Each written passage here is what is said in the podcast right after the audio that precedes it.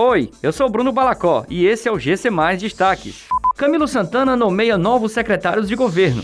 Ceará tem alta de 15% no saldo de empresas abertas em 2021. Inscrição no Simples Nacional se encerra em 31 de janeiro. O governador do Ceará, Camilo Santana, nomeou quatro novos secretários estaduais, em substituição aos que deixaram os cargos na última semana. Em dezembro de 2021, o gestor exonerou aqueles que pretendem concorrer a cargos eletivos no pleito de 2022: Mauro Filho, Inácio Arruda, de Assis Diniz e Zezinho Albuquerque. Com as mudanças na Secretaria do Planejamento e Gestão, assume Ronaldo Borges.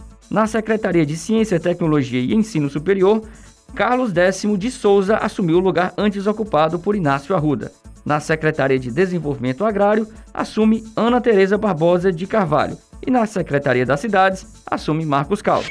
Em 2021, Será registrou um saldo de 71.225 empresas abertas, um acréscimo de 9.811 em relação a 2020.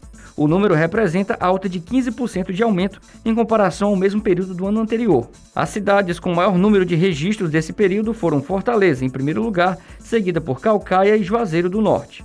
O setor que mais se destacou foi o de serviços, totalizando mais de 60 mil empresas abertas. Termina no dia 31 de janeiro o prazo para que microempresas e empresas de pequeno porte solicitem a inclusão no regime de tributação do Simples Nacional. O Simples tem regras tributárias simplificadas para empresas que se classificam abaixo de uma determinada faixa de faturamento anual. O resultado da inclusão será divulgado em 15 de fevereiro. Essas e outras notícias você encontra em gcmais.com.br. Até mais!